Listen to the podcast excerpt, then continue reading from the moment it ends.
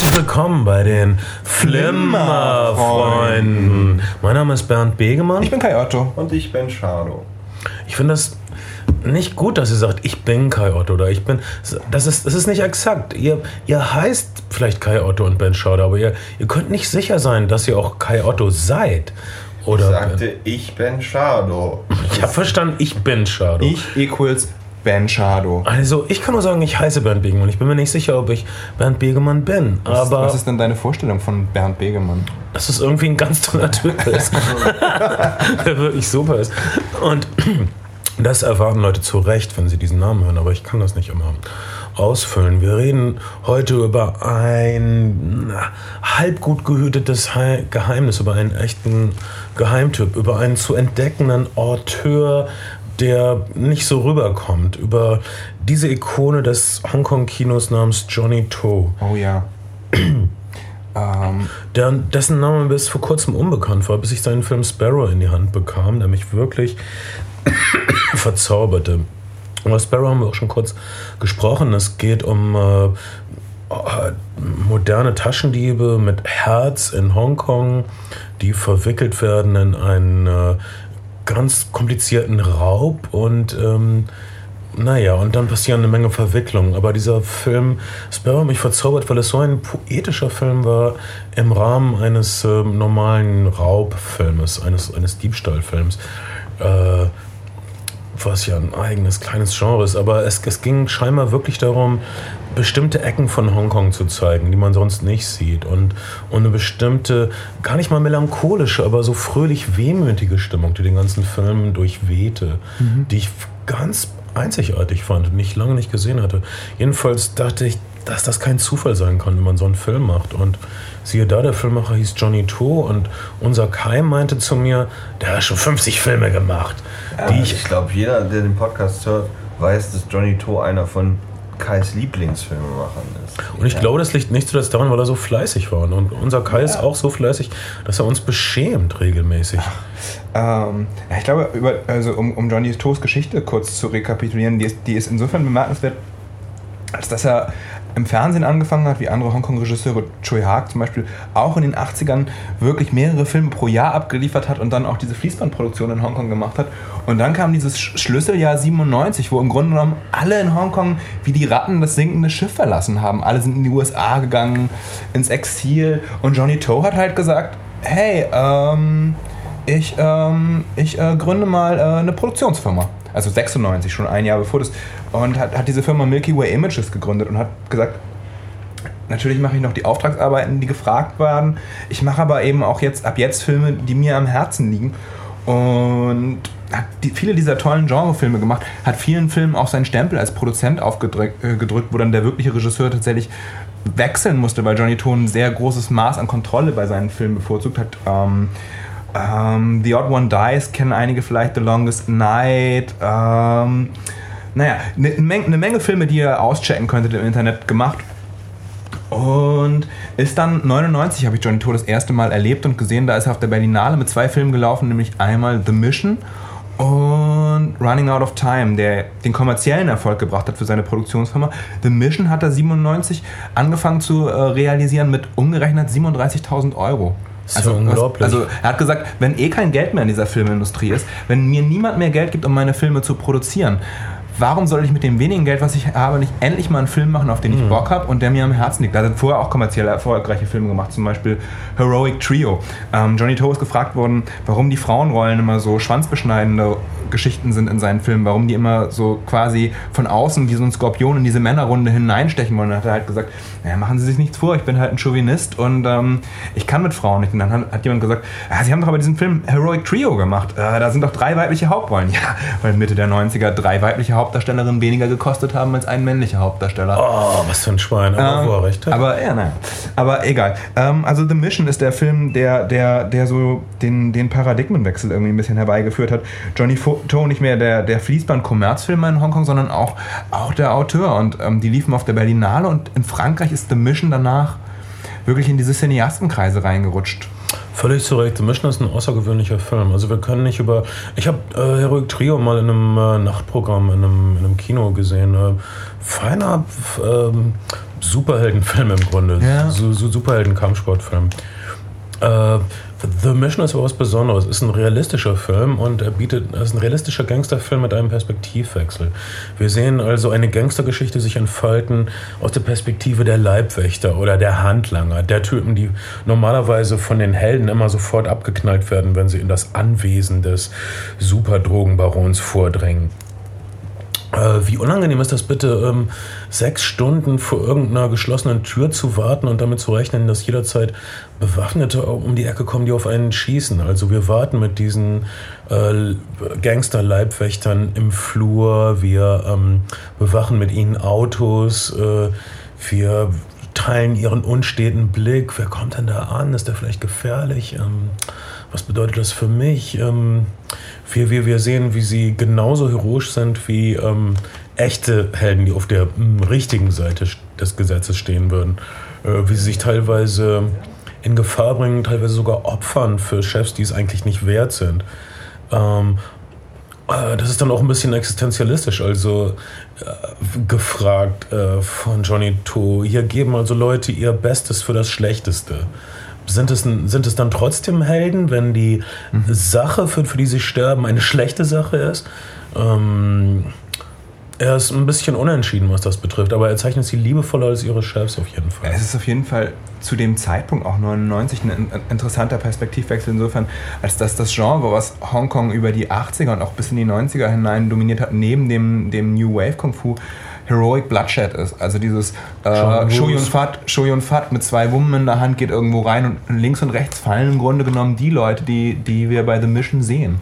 Also die kleinen, die kleinen Bodyguards. Ja. Und, und ähm, John Johnny To ist äh, auf jeden Fall nicht so opernah wie John Woo. Und seine Helden sind auch, also die, die ganzen Umstände sind realistischer, einige würden vielleicht sagen zynischer, aber ich finde es einfach nur angemessen. Bei John Woo hast du immer diese wirklich engelsgleichen Helden, die vielleicht was Schlimmes getan haben, aber die dann sich opfern für die Unschuldigen mhm. und so weiter. Etwas später bei Johnny To sehen wir auch manchmal Leute, die eigentlich böse sind, die sich opfern für Unschuldige oder die sich für, nicht, für eine ja. gute Sache opfern. Aber er zeigt auch ganz oft, dass sie draufgehen für Mist. Da ist ein Telefonanruf nicht rechtzeitig gekommen oder Sie haben mit der falschen Frau geschlafen, schon werden Sie ausgeknipst. Total. Ähm, The Mission wurde damals in den deutschen Feuilletons, waren, waren die Vergleiche zu Kurosawa, was ein bisschen naheliegend ist. Also, ähm, dass jemand, dass jemand sich eher mit dem Warten auseinandersetzt. Das hat was, eher was von einem Samurai-Film, wo, wo lange Anspannung herrscht. Kurosawa hat auch manchmal ein Fable gehabt für Alltägliches. Und dann, dann kurze eruptive Gewalt, Gewaltexplosionen. So, das, das, war, das, war die, das war die Referenz, die jetzt zum Beispiel im Feuilleton der Süddeutschen oder auch der Frankfurter Allgemeinen aufgemacht worden da ist. Da waren sie mal dran, kann ich nur sagen. Ähm, ähm. Und Kurosawa ist auch auf jeden Fall einer von Toos ernannten Helden. Also man kann, glaube ich, sagen, Kurosawa, Leone, ganz ohne Zweifel äh, in, den, in den Arrangements, äh, liebt, liebt, äh, liebt To in den, Bild, in den bildgestalterischen Fähigkeiten, liebt To Leone und, und ähm, aber auch Franz der, der, französische Gangsterfilm auf jeden Fall. Ja, da dachte ich so dran, so äh, Le Samurai oder so. Melville ist, ist, ein, ist ein absoluter Held. Ähm, es war ja, war ja auch bis, bis zu diesem Jahr noch im Gespräch, dass er den, den äh, Vier im Roten Kreis oh. äh, remaken würde.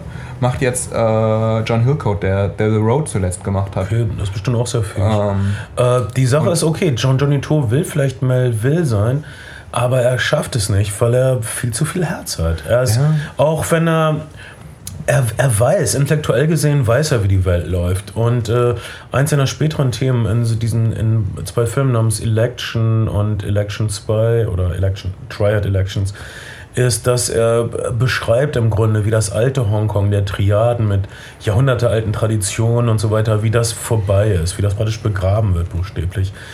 Ähm, und dass es jetzt wirklich auf Geld ankommt. Einer seiner Charaktere sagt auch in dem, im Film Election, äh, äh, mein Gott ist das Geld. Mein Gott ist Bargeld, wenn du es genau wissen willst. Gib mir keinen Cent weniger, oh, als wir abgemacht haben. Und ähm, er sieht das schaudernd, aber er selbst ähm, will offensichtlich noch was anderes als Geld. Er ist, er ist auf jeden Fall, Fall ein Romantiker und seine Filme sind auf eine Art und Weise, das sieht, man auch schon bei The Mission, ein bisschen uneben, weil sie immer diese Szenen haben, wo die Männer, die dann gegeneinander, miteinander sind, irgendwie miteinander kochen auf einmal und sich am Essen erfreuen und so eine mhm. Lebenslust verspüren ähm, am Zusammensein einfach, auch im Untergang. Mhm. Ähm, der nächste Film, den, er, den, er, den wir, also äh, viele werden ein paar Sachen vermissen, wir werden nicht über Running Out of Time sprechen, wir werden nicht über Breaking News sprechen, wir werden nicht über den Film, der, den, den viele, den Quentin Tarantino als einen seiner absoluten Lieblingsfilme äh, genannt hat, namens äh, Uh, Where a Good Man Goes, heißt das? Äh, fuck. Habe ich nicht gesehen. Also, uh, Johnny uh, Tour hat 50 Filme gemacht, davon habe ich jetzt 10 gesehen. Ja. Ich bin also auch kein Johnny Tour-Experte jetzt, aber was ich. Too Many Ways to Be Number One, wollte ich auch sagen. Mm. Verzeihung. Nie gehört. Ähm, wir reden hier nie erschienen. Um. Ist, ist so ein auch Kurosawa-esque äh, dieselbe Geschichte aus, also bevor dieser Sliding Doors Film oder, aber natürlich nach ähm, Kieslowski, aber ähm, bevor, bevor Sliding Doors kam, ist es ein Film über, über dieselbe Gangstergeschichte dreimal erzählt mit unterschiedlichem ja. Ausgang. Rashomon. Rashomon, genau.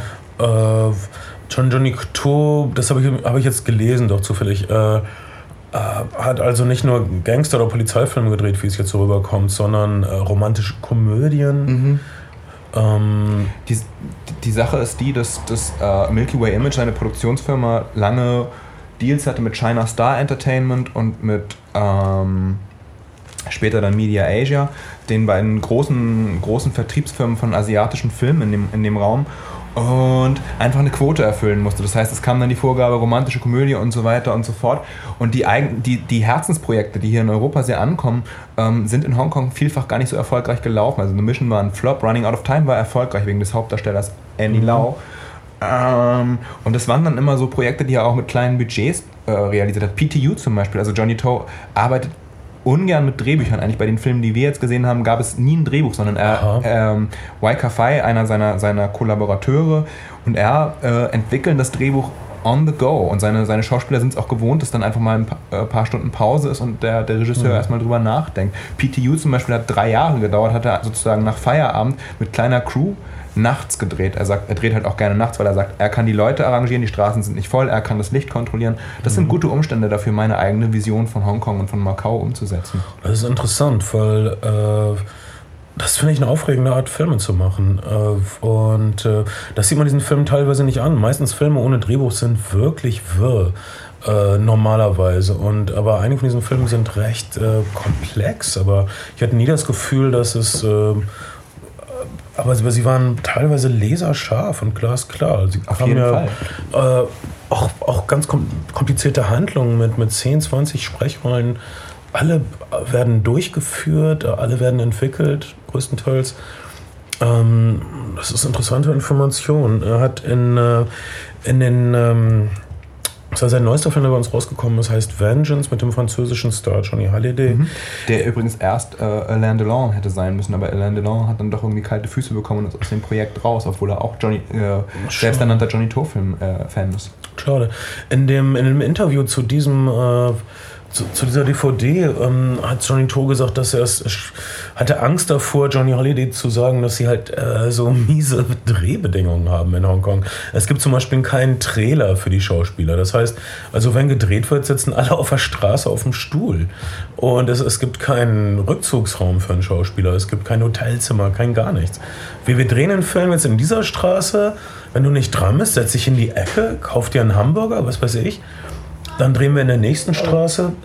Ähm, wow, das, aber irgendwie ist das aufregend. Und du hast äh, bei äh, vielen dieser Filme, also zum Beispiel ein Film wie äh, PTU, Police Tactical Unit, mhm. wo es um, den, äh, um eine Polizeieinheit geht, hast du wirklich das Gefühl, du wärst irgendwann auf der Straße. Du hast also wirklich so eine Verbundenheit mit dem Ort, äh, ja. durch, durch Straßen Hongkongs zu rennen nachts, äh, die, die Beklemmung, den, den Zauber.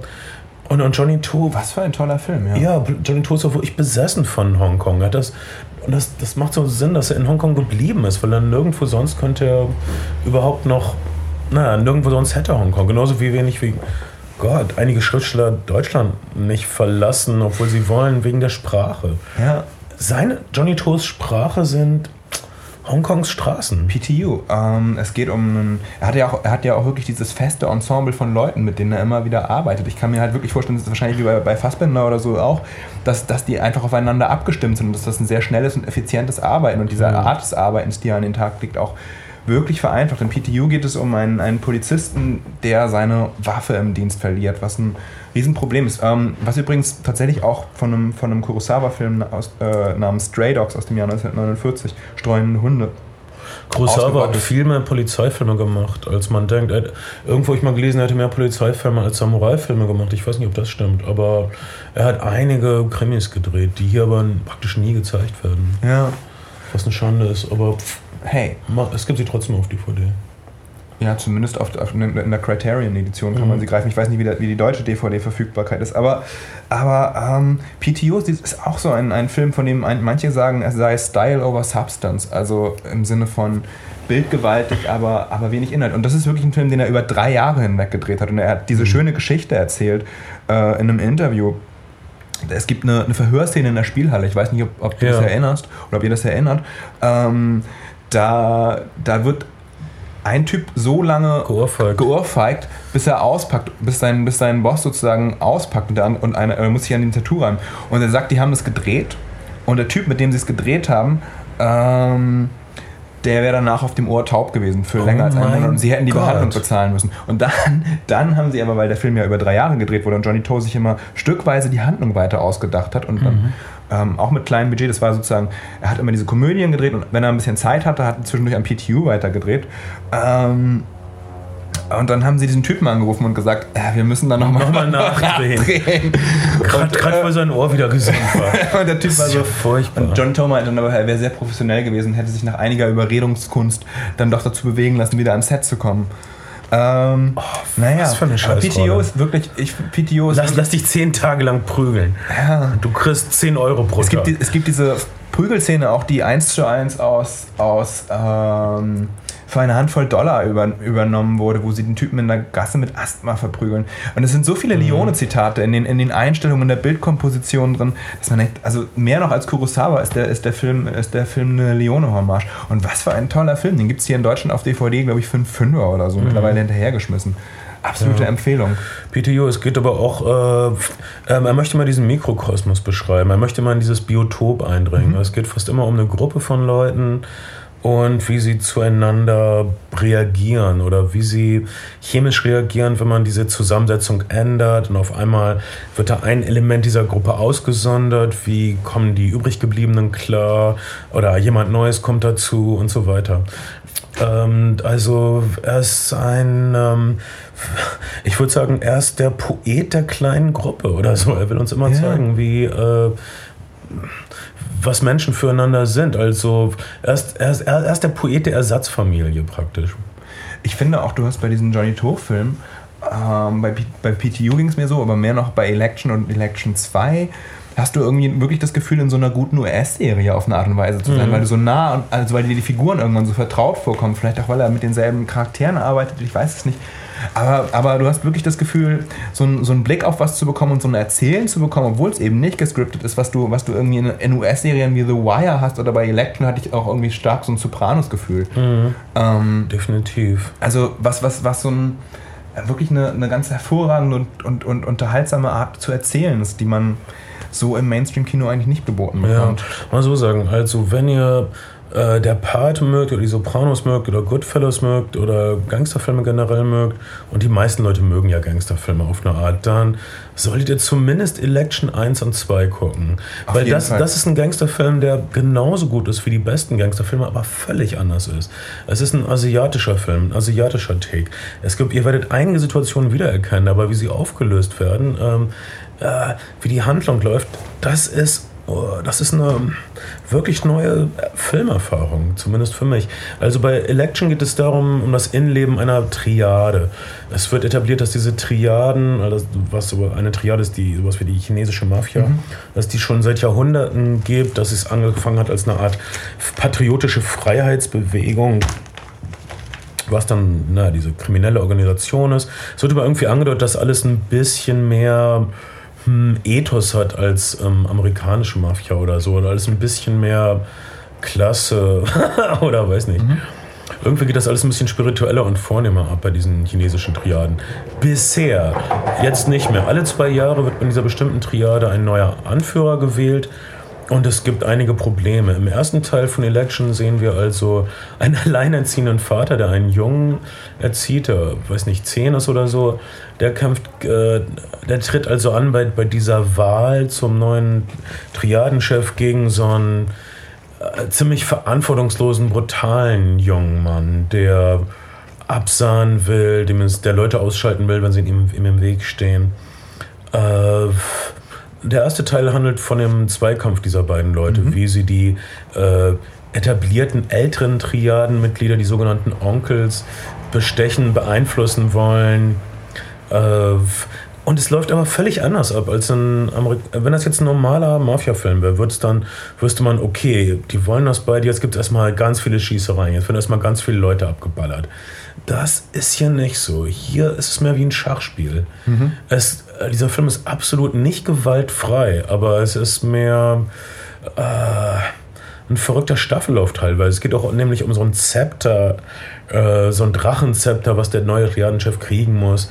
Dann, dann, dann gibt es sozusagen die Insignie der Macht ist. Und das, äh, da führt Johnny To fast sowas wie ein absurdes Ballett auf, so ein absurdes Theater, wo irgendwie albern diese erwachsenen Männer, wie die sich quälen für so einen lächerlichen Holzstab. Und äh, er respektiert das gleichzeitig. Äh, er, er, ehrt fast die Tradition dieser Triaden, aber gleichzeitig zeigt er uns auch, wie völlig absurd das Treiben ist. Und, und er verschweigt nicht, wie gewalttätig und ähm, lebenszerstörend es Ja, sein kann. und das, das ist so, ähm, also ich nehme glaube ich nicht zu viel vorweg, wenn ich sage, dass Election 1 ein ziemlich abruptes, vielleicht sogar überraschendes Ende hat.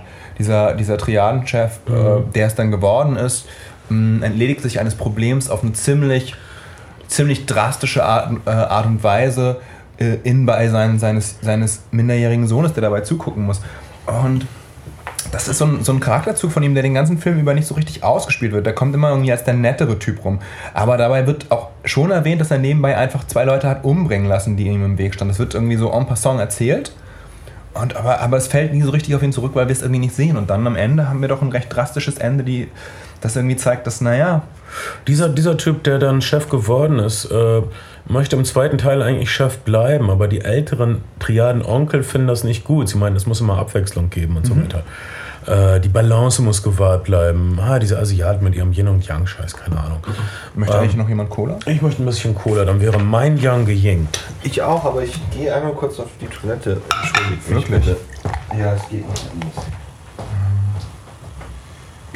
Okay. Merkst du auch, dass das, das irgendwie ist das Karma ein anderes, wenn Ben jetzt nicht da ist? Ja. Irgendwie. Ja, ist das Jahr des Drachen. Okay. Auf einmal. Ähm, ja, also, äh, Verzeihung, ich habe dich aber unterbrochen bei. Äh, ach, ich, ich kann auch gar nicht denken, wenn Ben weg ist. Dann hoffen wir, dass Ben ein kleines Geschäft und kein großes Geschäft zu Das hoffe ich für hat. uns alle, das hoffe ich für die Nachbarschaft. Es ist aber Bens Glas gewesen, ne? Deins ist da Ja. links. Ja, du hast recht. Ich stell's ihm schon mal hin. Oh, das ist süß. Da würde er sich so freuen, wenn er zurückkommt. Meinst du, ist das genug drin für ihn? Ja, das ist. Ach nein, lass das doch erstmal. Ich will, ich will, dass es ihm gut geht. Er ist der Racker. Er ist der Racker. Was ist dein Lieblings-Deutsch-Oldschool-Hip-Hop? Äh, Torch, glaube ich. Echt? Torch. Äh, wenn man, also wenn man richtig oldschool geht, sonst, sonst immer 1, 2 und, und Dennemann.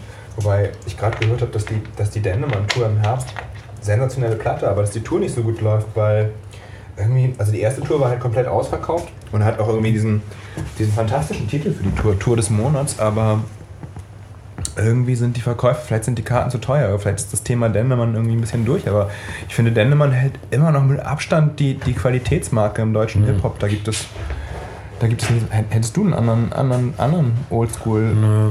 also ich finde Torch so, äh, als wäre so mein Oldschool-MC Nummer, Number One. Äh, ich muss sagen, ich habe Advanced zwei- Chemistry. Aber ja, Ach, ich fand die immer so ein bisschen holperig.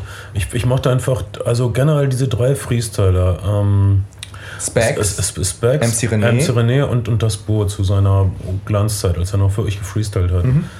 Ähm, ich habe vielleicht einen Vergleich, weil ich habe nicht so viele andere gesehen. Ich war auf ein paar Battles in letzter Zeit und Gott, das Niveau hat nachgelassen einfach. Also damals waren ah, MC René Specs und das Bo, die, waren so elegant in ihrer Artikulation. Die waren wirklich elegant.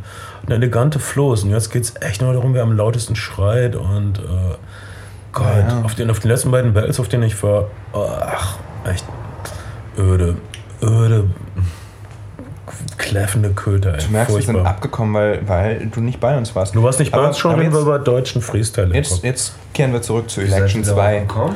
Äh, weil ähm, als du eben so rausgegangen bist, ging mir dieses Lied von das Bohnen, Tobi und das Bohnen namens Der Racker durch den Kopf. Er ist der Racker. Ich sah dich so durch die Tour, durch, durch, durch, durch die Tür gerufen. Wacker, wacker, wacker. Da dachte ich, er ist der Racker. Dachte ich einfach. Und das Platte. ja. Ja, äh, ich glaube, ich glaub, Tobi verdient jetzt alle, bis in alle Ewigkeit gutes Geld mit Moon Boutica. Ja? Ja, das läuft, glaube ich, das läuft, glaube ich, clubmäßig und bookingmäßig immer noch sensationell gut. Hm. So. Naja, dann. Das Bo war äh, hier um die Ecke im, im Tier und hat Platten aufgelegt. Ah. Also du siehst manchmal in der Nachbarschaft und äh, legt auf und so und das ist so cool. Ähm, okay, äh, wir waren jetzt bei, bei Election. Bei Election 2 ist, äh, ist wirklich ein fantastisch, eine fantastische Fortsetzung. Also ist wirklich, Ja. ähm, wenn, wenn, wenn, wenn der Pate 2 für einige Leute besser war als der erste Teil, ist, finde ich Election 2 auch fast besser als Ja, den ich ersten auch, Teil. finde ihn auch wirklich besser. Weil du in dieser Welt auch schon so drin bist und dann wird wirklich eine tolle Geschichte erzählt. Man sollte die wirklich beide kaufen und beide hintereinander sehen und wenn man den ersten mochte, wird er noch besser. Und diesmal handelt es davon, dass also dieser, der, der überlebende Don, wollte ich ihn jetzt gerade nennen, aber den nennen ihre Chefs bestimmt anders. Den nennen sie Onkels oder Vorsitzende. Äh, will das bleiben. Er will Nummer eins bleiben, aber so ein junger, gut aussehender Typ, der sich gut anzieht und äh, viel Geld mit äh, Porno-Piraten-DVDs China, gemacht hat. Ähm, will aber auch Chef werden. Gar, gar nicht, weil er möchte, sondern da, da, damit Ja. er Geschäfte in China machen kann. Will das eigentlich erst gar nicht. Also will eigentlich raus, will, will sozusagen, will für seinen Sohn vor allen Dingen irgendwie eine gute Schule, will, will ein gutes Haus und will eigentlich damit abschließen, will, will er sehnt sich quasi nach einem bürgerlichen Dasein als, als ehrbarer Geschäftsmann vermeintlich. Das ist derselbe Typ, den wir auch im ersten Teil gesehen haben, der in äh, Wirtschaftsvorlesungen war. Äh, also der hat definitiv eine andere Perspektive ähm, als dieses jahrhundertealte Ehre und Holzstab weitergereiche Quatsch, Drachenzepter. Ich bitte euch. Wir sind ja nicht im Indiana Jones Film. Wir sind im Jahr 2010 und Hongkong gehört zu China und äh, China ist ein autoritäres System, eine autoritäre, aufstrebende Industrienation und da muss man wirklich ein paar gute Ideen haben, um da mitzuhalten. Und das ist ihm klar und das ist den alten Triadenleuten nicht so richtig klar.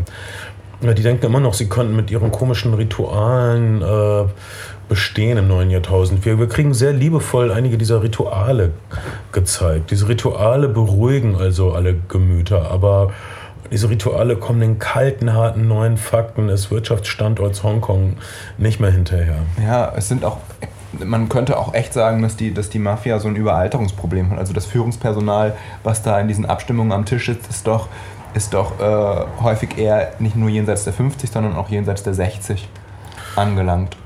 Ja, und äh, die jungen Leute in diesem Film machen ihnen das dann auch recht schnell klar. Äh, es gibt. Äh, wieso ist der zweite Teil noch ein bisschen besser? Also. Ich, ich finde, weil, weil der Twist, den, den Johnny To der Sache gibt, dass da jemand ist, der, der eigentlich raus will, aber quasi von den. Ich weiß auch nicht, wie, der, wie, wie, es, wie es rechtlich ist. Also der, der Film ist in China mit einem anderen Ende, glaube ich, rausgekommen, mit einem Alternative Ending. oh ja. Ähm, Im Ende, ohne was wegzunehmen, geht es sehr um äh, ja, die veränderten Beziehungen zwischen Hongkong und dem sogenannten Festland China. Aber die Idee, dass da jemand ist, der sozusagen quasi fast mit staatlicher Gewalt und staatlicher Autorität zurückgedrängt wird in diese Mafia und, gesa und gesagt bekommt, okay, äh, wir machen mit dir Geschäfte, du kannst dich in China ansiedeln und du bekommst irgendwie die Baugenehmigung, aber erstmal wirst du Chef dieser Triade. So, das ist irgendwie, das ist schon mal ein ziemlich perverser Twist, dass da jemand gegen seinen Willen kämpfen muss. Nicht, nicht, nicht zu viel verraten, aber ähm, äh, dieser, dieser Film wirft ein, ähm, ein unschönes Licht auf ähm, die Verhältnisse von äh, staatlicher Gewalt und organisiertem Verbrechen. Ja, Äh, ich, ich fand den Film irgendwie folgerichtiger. Man, man, man spürte mehr eine Art Verzweiflung bei einigen Charakteren. Äh, war, dieser der Film ist voller ähm, Überraschungen. Also, die, also, wenn wir nur westliche Gangsterfilme gewohnt sind. Äh, also, wir wissen es, es gibt immer Verrat, es gibt Täuschung in Gangsterfilmen. Mhm. Ähm, aber westliche Gangsterfilme überraschen mich nicht. Also, diesen Film Public Enemies habe ich wirklich äh, gemocht für, für, für, für den Stil, äh, für, für den Mut, das digital zu fotografieren, für die äh, Authentizität des Details. Aber es ist sowieso eine wahre Geschichte und war für mich relativ überraschungsfrei. Ähm, wenn ich der Pate nochmal sehe, werde ich auch nicht wirklich überrascht. Aber hier wurde ich überrascht von, von sehr vielen Sachen. Das ist praktisch, ähm, im Grunde ist es ein Tradition versus moderne Film. Ja. Ähm, ich kann den Film auch nur völlig uneingeschränkt empfehlen. Man muss immer noch dazu sagen, abgesehen von den, von den tollen Charakteren und den tollen Ensembles, die Johnny To zusammencastet, sind die Filme auch visuell überragend. Also ähm, die sind wirklich so dermaßen exzellent fotografiert, häufig in, in weitwinkligen Einstellungen, dass, dass einem echt die Augen übergehen. Und man bekommt selten so geschmackvoll, geschmackvolles äh, Hongkong, Macau erzählt wie hier oder überhaupt Städte erzählt in so geschmackvollen Bildern, wie das bei Johnny To der Fall ist. Mhm. So. Äh, wir haben noch ein paar Filme äh, nicht erwähnt, nämlich Exiled, Exiled und Vengeance. Exiled äh, und Mad Detective. Mad, Mad, Detective ist auch. Ich glaube, wir können ja der Reihenfolge nachgehen. Dann wäre es Exiled, äh, Mad Detective und Vengeance. Ich, ich finde, wir sollten Exiled und äh, Vengeance zusammen erzählen, weil sie ein bisschen ähnlich sind. Das stimmt. Dann machen wir, machen wir erst Mad, Mad Detective. Mad Detective ist äh, wie ich erwähnt habe, hat Johnny To mit äh, Waika Fai, seinem, seinem Mitbetreiber von Milky Way Images, ähm, eine ganze Menge Filme zusammen gemacht. Sei es, dass er Drehbuch geschrieben hat oder dass es Co-Regime waren. Und Matt Detective ist die letzte dieser Zusammenarbeiten, also bisher die letzte, es wird sicherlich zukünftige geben. Und ist auch eine wirklich, wirklich, naja, abwegige, einzigartige Art von, von, von Unterhaltungsfilm. Es geht also um diesen, um diesen Cop, der vermeintlich übersichtliche Fähigkeiten hat. Wie heißt denn das? Profiler ist das nicht, ne? Was, wie mhm. nennt man, wie würde man sowas in, in so einer. Äh, es gibt, sind es Profiler-Serien, diese, ähm, diese, ähm, diese Art der Ermittlung? Ich habe keine Ahnung, ja, wahrscheinlich. Also es gibt es ja auch als Serienformat, mhm. der, der ähm, wirklich bemerkenswerte Fähigkeiten hat, äh, Fälle zu mitteln, aber über seine bemerkenswerten Fähigkeiten, also hellsicherische Fähigkeiten, mediale Fähigkeiten, völlig durchgedreht ist und eigentlich nicht mehr im Polizeidienst ist und immer mit seiner mittlerweile abgehauenen Ex-Freundin spricht. Mm, und habt ihr ihn alle gesehen zufällig? Ja. Okay. Ähm, und dann aber wieder für einen Fall herangezogen wird und über die Ermittlungen an diesem Fall endgültig droht durchzudrehen. Kann man, ist das die, erklärt das die Prämisse einigermaßen? Ja, es, ist, es, es, es ist doch nicht. Ich dachte, ich wäre draußen, haben sie mich wieder reingezogen, Film. Ja. Um, äh, äh, äh, ich also, finde, Mad Detective ähm, ist der Film, der, der, der Reihen von, von Filmen, die wir gerade besprechen, äh, irgendwie raussticht. Weil, weil hier geht es wirklich mehr um, um Individuum als um eine Gruppe. Okay. Und es geht auch um was Übersinnliches. Die anderen Filme haben nichts mhm. Übersinnliches. Mhm. Ähm, es ist, äh, naja, es ist, es ist eine Charakterstudie von einem Charakter, der uns fernliegt. Wir haben keine über, wir hören keine Stimmen. Ich meine, äh es ist ein bisschen so ein Waika-Fai-Motiv. Äh, der hat irgendwie also äh, so Kontakt zur Welt der Toten oder der vermeintlichen Geister.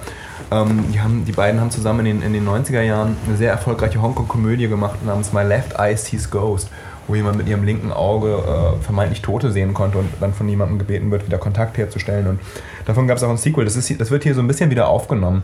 Aber es ist trotzdem, trotzdem wirklich ein, ein, ein, ein, Film, der cleverer ist als alles, was es, was es an Mainstream-Unterhaltungen in den letzten Jahren hier in den Kinos ansonsten gab, was, was so Thematiken wie Tod und Übersinnliches anbelangt, finde ich. Ähm, also der Film beginnt damit, dass wir, dass wir quasi nochmal nacherzählt bekommen in einer schnellen Montage, wie, wie dieser Mad Detective einen Fall gelöst hat, wie er sich selbst äh, einschließt in einen Koffer, die Treppen runterstürzt, wie er, wie er den Mord nachvollführt an, an Schweinehälften und dann aber auch, wie er komplett durchdreht, indem er sich sein eigenes Ohr abschneidet. Und dann bekommen wir diesen Kriminalfall vorgelegt, bei dem jemand auch wieder hm, seine Dienstwaffe verliert und ein Polizist bei diesem Verlust der Dienstwaffe verschwindet. Ähm, das ist so die Prämisse und was sich dann, dann als Geschichte entspinnt, ist relativ clever, manchmal minimal vorhersehbar, aber vor allen Dingen, vor allen Dingen wirklich kurzweilig erzählt. Ja, fantastischer Hauptdarsteller. Aber ich habe ein Problem mit dieser übersinnlichen Sache und ich, ich war auch echt schockiert zu erfahren, dass Clint Eastwoods nächster Film ist auch ist ein Film über einen Wahrsager. Ich glaube, äh, Okay. äh, weiß ich nicht, Matt Damon oder irgendein so Typ als Wahrsager. Aber weil, weil du diese Ex-Freundin hast, die an Uri Geller geglaubt hat, das hat dich wahrscheinlich einfach geprägt. Ja, ich, ich lehne das einfach völlig ab. Es gibt alle Fälle, wo äh, Leute wirklich mit der Polizei, äh, das kann man auf YouTube sehen, das ist, war so eine, so eine Familie in den USA, deren Kind vermisst wurde. Und da gab es eine Pressekonferenz mit der berühmten Wahrsagerin sowieso. Und dann haben die Eltern diese Wahrsagerin gefragt vor laufenden Kameras, lebt denn unsere Tochter noch? Und sie, nein, mein Liebes, ihre Tochter lebt nicht mehr, das kann ich Ihnen mit Sicherheit sagen. Und diese Tochter lebt natürlich doch noch und wurde vier Jahre später gefunden. Es gibt keinen einzigen Scheißfall, wo irgendein Wahrsager irgendetwas gerissen hätte, jemals. Keinen einzigen. Es gibt doch. Und, deshalb riecht mich das immer so ein bisschen auf, weil da glauben das dann. Aber das ist natürlich. Ich weiß, dass ich jetzt rüberkomme wie ein. Ähm, verrückter Irrer. Ich meine, es ist nur eine Schande, weil, weil das hier in diesem Fall, wenn, wenn ich weiß, dass es ein kompletter Fantasy-Film ist, okay, aber wenn es Filme sind, wo ähm, Naja. die, die relativ realistisch sind, wie Johnny Toes Filme, dann äh, die, die kann ich irgendwie inzwischen nicht mehr so Okay. genießen wie früher. Das ist wahrscheinlich, das ist, mein- das ist mein Altersstase und ich hasse Wahrsager, okay? Okay, aber ich finde Mad Detective ist ein, ein exzellenter Film, wirklich. Ja, weil, er, leider. weil, er, weil er wirklich clever mit Genrekonventionen spielt und, und dann, wird diese, dann wird diese Zuverlässigkeit des Wahrsagers ja auch gar nicht so eindeutig, eindeutig ähm, Das stimmt. also sondern Am, am, am, wenn, wenn ihr ambivalent seid, dann lasse ich euch vom Haken. ja. Aber Mad Detective, schöner, spannender Film. Lass uns über dieses Double, im Grunde ist das ein Double Feature, äh, Exiled und Vengeance. Das stimmt. Ähm, Vengeance ist vielleicht auch so eine Art Best-of Johnny Toe für den europäischen Markt hier. Das, das, Das stimmt. Ähm, also, aber, aber Exiled ist ähm, das, was viele als Western, also der, der wurde in der Kritik eigentlich gemeinhin als Western äh, besprochen, weil er, weil er fotografiert ist wie ein Western und weil er auch ein bisschen so eine, so eine Western-Geschichte beschreibt. Wie viele Johnny Toe-Filme oder zumindest manche Johnny Toe-Filme steht er auch an so einer Grenze, wo ein Zeitenwechsel gekommen ist. Also es geht um einen Auftragskiller, der sich eigentlich zur Ruhe gesetzt hat, der jetzt Familie und Kind haben möchte und aber von einem Mafia-Boss, auf den er mal einen An- Anschlag verübt hat, heimgesucht wird, beziehungsweise von zwei der, dessen zwei oder von zwei seiner Auftragsmörder. Und es sind aber auch zwei Leute da, die da sind, um ihn, um ihn davor zu beschützen. Und es kommt natürlich erstmal zu einem, zu einem Shootout und dann begeben diejenigen sich, aber dann begibt sich die Gruppe eben gemeinsam auf eine Reise. Ja, und äh, begibt sich ins Exil. Ähm, sozusagen. Äh, und rauft sich zusammen und du hast diese rauen Typen, äh, die dann äh, ihre. Es ist das dann auch genauso wie John Johnny Toe. Hey, da sind ja gar nicht mehr die Straßen Hongkongs um uns rum. Äh, was machen wir denn jetzt, wenn wir auf uns selbst äh, zurückgeworfen werden?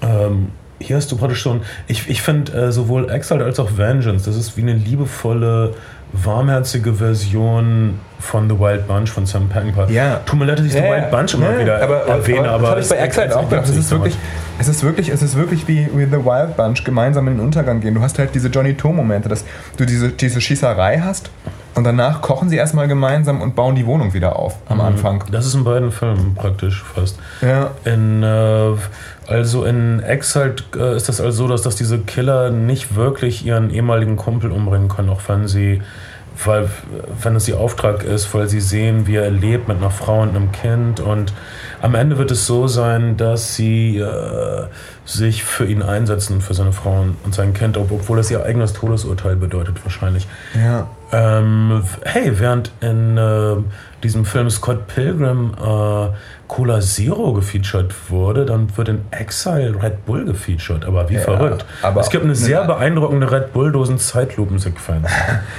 Ja, Red Bull wird viel gefeatured und in allen Johnny Toe-Filmen wird echt viel Marlboro gefeatured. Mhm. Weiß nicht, ob das, ob das eine, eine Gangster-Referenz ist oder, oder was bezahlt ist. Gesund ist das nicht. Nee. Marlboro und Red Bull, wenn er äh, hat mal eine Woche lang nur das, also oh, ich kann euch sagen, wird man ganz schön fickrig von. Ähm, vor, vor allem, wenn es dann nicht mehr kriegt. Ähm, äh, also Exiled ist ähm, schon süß und äh, also der Höhepunkt von es gibt mehrere Höhepunkte von Exiled, äh, nämlich ein äh, okay die, die Gewalt ist manchmal nicht mehr also sowohl in Vengeance als auch in Exiled ist mir aufgefallen, dass die ähm, Action-Szenen nicht mehr wirklich realistisch äh, äh, ge ge gezeigt sind werden. deutlich stilisierter auf Sie jeden sind Fall. überstilisiert. Äh, in, in Vengeance ist es sogar teilweise völlig ähm, äh, komplett unrealistisch. Also der, eine, ein Action-Höhepunkt in Vengeance ist, dass äh, die, unsere Gruppe von Helden in ihren sicheren Tod geht, indem sie sich hinter Müllwürfeln versteckt. Und, und sie gehen völlig untaktisch in eine Schießerei. Sie gehen praktisch mitten in die Feuerlinie. Und da fragst du dich, weswegen aber würde die man Her- das tun? Ja, aber auch die Herangehensweise, sozusagen sich mit Müllwürfeln vorzubewegen, ist, Mhm. glaube ich, einfach, das erstmal, da stand erstmal die visuelle Idee und dann, Mhm. dann, Machen wird man das nicht. nein, aber gut. Äh, aber, aber egal. es- Aber ich, es, ich, ich, ich würde argumentieren, in seinen früheren Filmen, in, in The Mission und auch in den Election-Filmen, äh, sind Leute nicht sehenden Auges in den Tod gegangen, sondern die hatten Schiss und haben sich versteckt oder so. Ja, Aber, aber hier will er was anderes sagen. Hier, hier will er einen Idealismus zeigen und so weiter. Ähm, ja, da, da ist schon was dran, aber du hast halt häufig auch bei Sparrow, du hast halt häufig das, das Gefühl, dass Johnny To so eine, so eine leicht idealisierte Fantasy-Welt erschafft. Also ähm, Gesetzeshüter spielen so peripher eine Rolle in diesen, in diesen Gangsterfilmen und es geht irgendwie um diese Männerkameradschaft. Das ist schon, das ist schon irgendwie, das ist schon ein bisschen John Woo und auch eine Menge Sam Peckinpah. Mm. Naja, ich würde mir jetzt die nicht realistische Gewalt auf jeden Fall nicht zum Vorwurf machen. Es sieht schon gut aus, was er uns da gewaltmäßig aufführt. also es ist schon sehr kathartisch und es sind natürlich ein bisschen mehr Slow-Mos drin. Es gibt die Leute mit den zwei Pistolen in der Hand und eine Menge Blutvergießen, aber das ist doch ganz schön anzusehen. Absolut. Äh, ich muss sagen, ich äh, mochte diese Filme alle. Ich mag auch seinen neuesten Film, du hast den ganz treffend beschrieben, als Johnny To's Greatest Hits. Also, Es war das, es war das erste Mal mit französischem Geld. Also es war Ja. europäisches Geld war drin. Johnny To ist, das kann man vielleicht nochmal jetzt, wenn wir uns dem Ende nahen, sagen, der ist, der ist sozusagen aus den, aus den Rahmenprogrammen der ganzen Festivals äh, unter, in, den, in, den, äh, in, die, in die Hauptsektion gerutscht, was ja, was ja so eine Tendenz ist, was Genrefilme anbelangt, dass man immer mehr Genrefilme, weil das wäre ja früher der Mainstream gewesen. Du hast Mhm. früher ein Mainstream-Kino gehabt, das den Genrefilm umarmt hat, da hast du jetzt Blockbuster, die sich bestenfalls noch so grob an Genreformeln orientieren, die aber eigentlich Blockbustering sind und Stars vor allen Dingen prominent featuren. Und, und, und dadurch ist dieser Genrefilm und, gut, und guter Genrefilm ist in den Festivals in die Wettbewerbe gerutscht, weil es einfach keinen, keinen richtigen Platz mehr im Mainstream-Kino dafür gibt. Oder weil es so ein Connoisseur-Genre mittlerweile, äh, Connoisseur-Ding mittlerweile geworden ist. Naja, und jedenfalls Johnny To ist in die Wettbewerbe vor allen Dingen in Venedig in, und in, in Frankreich gerutscht und mit Sparrow tatsächlich auch in Berlin. Und, und da, dann war es halt naheliegend, auch mit Französisch als französische Koproduktion einen Film zu machen. Und das war eben Vengeance. Und ich finde, Vengeance hat, äh, ist wirklich ein interessantes äh, Beispiel für europäischer Geist, der sich mit asiatischem Geist verbindet. Du hast also am, im Herzen von Vengeance ist eine wirkliche, wirklich philosophische Frage, die einem Aut- Autorenfilm fast gerecht würde. Also hat Rache überhaupt einen Sinn, wenn der Typ, der sich rächen möchte, gar nicht erinnern kann? Also unser Held leidet unter Amnesie, er wird bald sterben. Äh, John, Johnny Halliday passt hervorragend für die Rolle, weil er hat diesen. Johnny Halliday hat wirklich schöne Augen. Er ist ja ein französischer Rockstar seit den, ich glaube sogar 50er oder 60ern. Ich, ich weiß, dass in Diskustanzen immer noch viele zu seiner französischen Version von Noir in Noir, das ist in Hamburger Diskus so die, das ist die französische Version von Black is Black, so ein, in, immer wenn ich in irgendwie Revolver Club und so spielen die das oder in, auch in anderen Okay. Diskus habe ich das jetzt gehört. Er ist also ein echter Rockstar. In, in Frankreich ist er so groß wie Elvis gewesen und immer noch so ein Haushaltsname. Ja, und, und füllt immer noch Stadien. auf Füllt immer noch Stadien. Äh, stellt euch mal aus Müller-Westernhagen, aber gut aussehen und cool vor. Und dann Französisch. Und, und, und, und mit schönen Augen. Und Äh, vielleicht ein bisschen Botox im Gesicht. und ein bisschen Botox. Ja. Ähm, äh, also, Johnny Halliday ist wirklich eine Gestalt und der, äh, diese Geschichte ist auch so ein bisschen natürlich der Fremde in einem fremden Land, der Fisch auf dem Trockenen Geschichte. Äh, völlig absurd. Also Johnny Halliday spielt einen Profikiller, der sich in Frankreich zur Ruhe gesetzt hatte. Äh, ein paar Verwandte sterben. Er will sie rächen in Hongkong. Er ist ein ja, Profikiller. seine Tochter, ne? Ah, das wollte ich jetzt offen lassen, damit Leute nicht Und ähm, er ist ein Profikiller, der Profikiller anheuert. Das ist schon mal richtig bescheuert eigentlich. Ich meine, auch, ich finde es auch immer bescheuert, dass Profikiller so nett rüberkommen in Filmen. Das sind bestimmt furchtbare Menschen. Und aber immer diese Filme über Profikiller sind immer so, oh, das ist dieser coole Typ und so. Das nervt mich. Und es nervt mich auch, dass Profikiller immer so traurig sind in ihren Filmen, weil die haben das doch freiwillig gemacht. Also, oh, ich bin nur traurig, weil ich ein Profikiller sein muss. Musst du gar nicht. Da hätte ich auch Bäcker sein können, irgendwas Anständiges. Naja.